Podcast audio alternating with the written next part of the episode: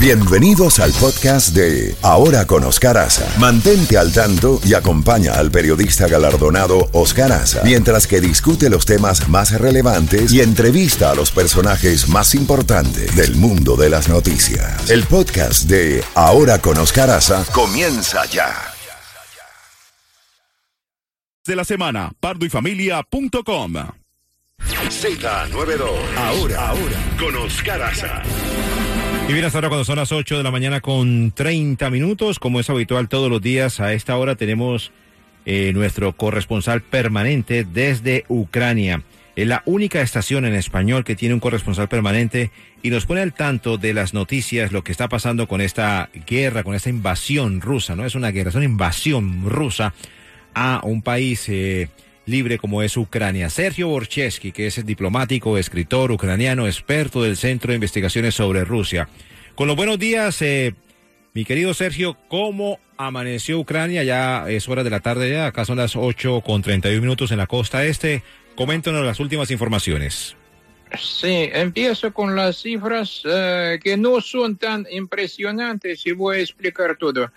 Eh, en- entonces, liquidados eh, 70 ocupantes más durante el último día, según el Estado Mayor General del Ejército de Ucrania, y en total 37.470, cuatro tanques también, 1.649, un vehículo blindado, eh, 3.829 y tres eh, automóviles eh, de vehículos de diferente tipo, 2.699. ¿A qué se debe?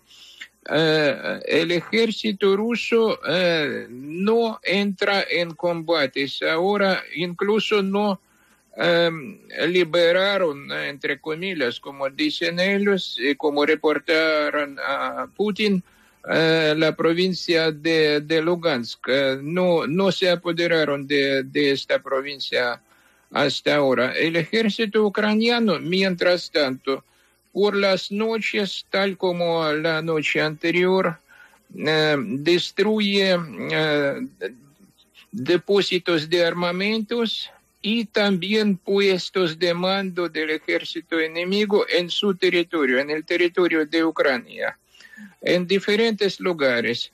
Eh, ayer también, eh, muy por la noche, hubo noticia ah, acerca de que en uno de estos puestos de mando, eh, donde mataron a muchos enemigos, estuvo también y fue, fue liquidado un general del ejército ruso, pero no puedo, no puedo confirmar nada por ahora porque mm, no se confirmó oficialmente.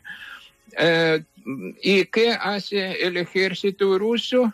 Eh, lanza misiles eh, contra mm, las ciudades ucranianas, lanza misiles contra objetos civiles, contra campos. parece que, que tiran sin, sin entender bien y no les importa dónde. Así, por ejemplo, solamente a la ciudad de Mykolaiv, esta mañana eh, fueron lanzados 19 misiles eh, contra una sola ciudad. También eh, contra algunas eh, otras ciudades de Ucrania, pero 19 es una cifra bastante grande y destruyeron eh, eh, objetos civiles. Eh, por suerte no hay víctimas. Eso es lo más importante. Eh, eh, pero destruyeron eh, una escuela, dos hospitales, así, así lanzan sus misiles. Sin embargo, puedo decir que una de las últimas noticias es que un avión apuntador eh, trabajó como seis o más horas en el cielo de Belarus. ¿Qué significa? El avión apuntador, el que busca eh, metas para, para el bombardeo o para lanzar eh, misiles y eh, entonces esperamos que en los próximos días pueden lanzar misiles contra algunos objetos y contra algunas ciudades de Ucrania, incluso puede ser que contra Kiev también. mientras tanto, en Ucrania, según las cifras oficiales, fueron en todo este tiempo en diferentes regiones, en total, en Ucrania fueron deactivados casi 160 mil explosivos. Y una noticia muy, muy buena es que el desbloqueo de la isla de Serpientes, ¿sí? Como se dice, posibilitó la entrada de ocho buques extranjeros por Danubio para llevar cereales de Ucrania y eso bajo protección de la flota ucraniana. Es, es una noticia de hoy, una de las últimas que es muy agradable claro. para, para todos, espero no solamente para Ucrania, que puede vender sus cereales no robados. Y a propósito, Sergio, a propósito de esa noticia, hay un titular acá en Occidente donde dice que la advertencia de un historiador de Yale dice que Putin se está preparando para matar de hambre a gran parte del mundo. Esto lo, lo ha dicho eh, Timothy eh, Snyder, especialista en Europa Central y Oriental, alertó sobre las consecuencias del bloqueo naval a Ucrania y cómo el jefe del Kremlin diseñó un nuevo nivel de colonialismo. O sea, quiere prácticamente y se está sintiendo a nivel global, Sergio. Ah, eh, sabe, antes lo hacía Putin, eh, pero eh, de una manera más local. Correcto.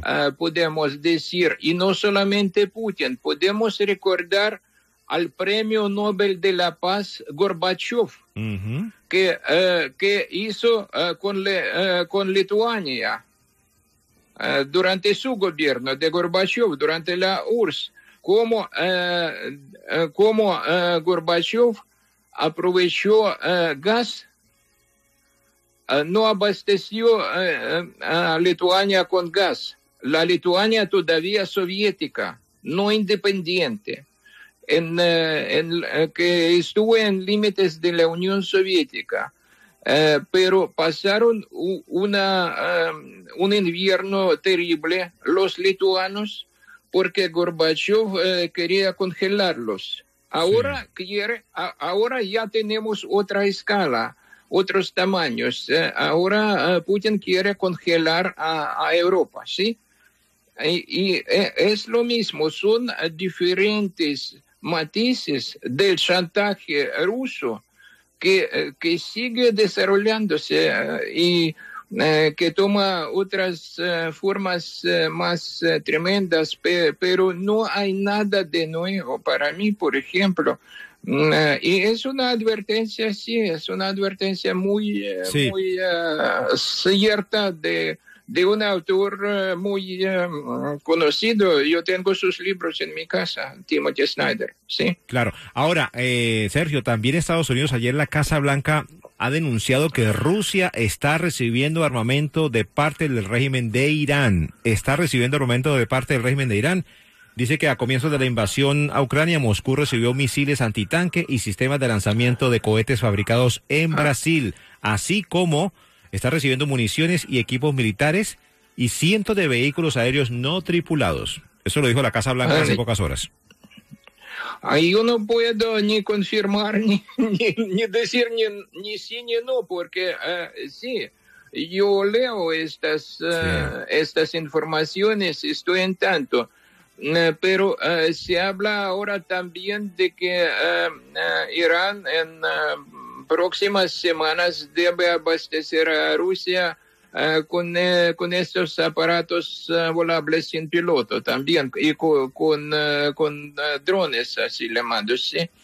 Um, puede ser, puede, puede, puede ser, claro, porque posible, son, sí. mm. son de la misma pandilla. Correcto. Todos estos regímenes, todos estos regímenes, eh, todos estos regímenes que están fuera de la ley, uh, fueron uh, construidos por Rusia, todavía por la Unión Soviética, todavía por la Unión Soviética y Rusia como su uh, heredera. todos, y Corea del Norte y otros, Irán, el régimen de Cuba, el régimen venezolano actual, eh, todos son eh, herederos de la Unión Soviética y todos eh, son de la misma pandilla. Así es.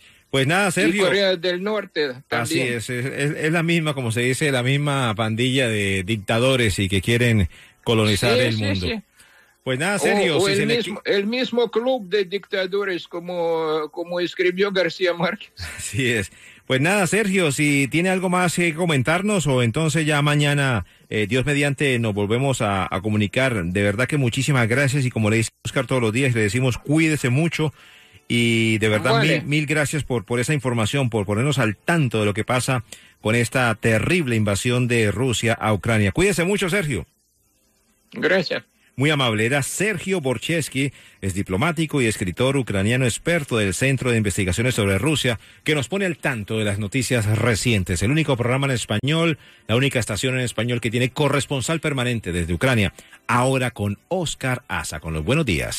Estás en sintonía de Ahora, Ahora, con Oscar Aza.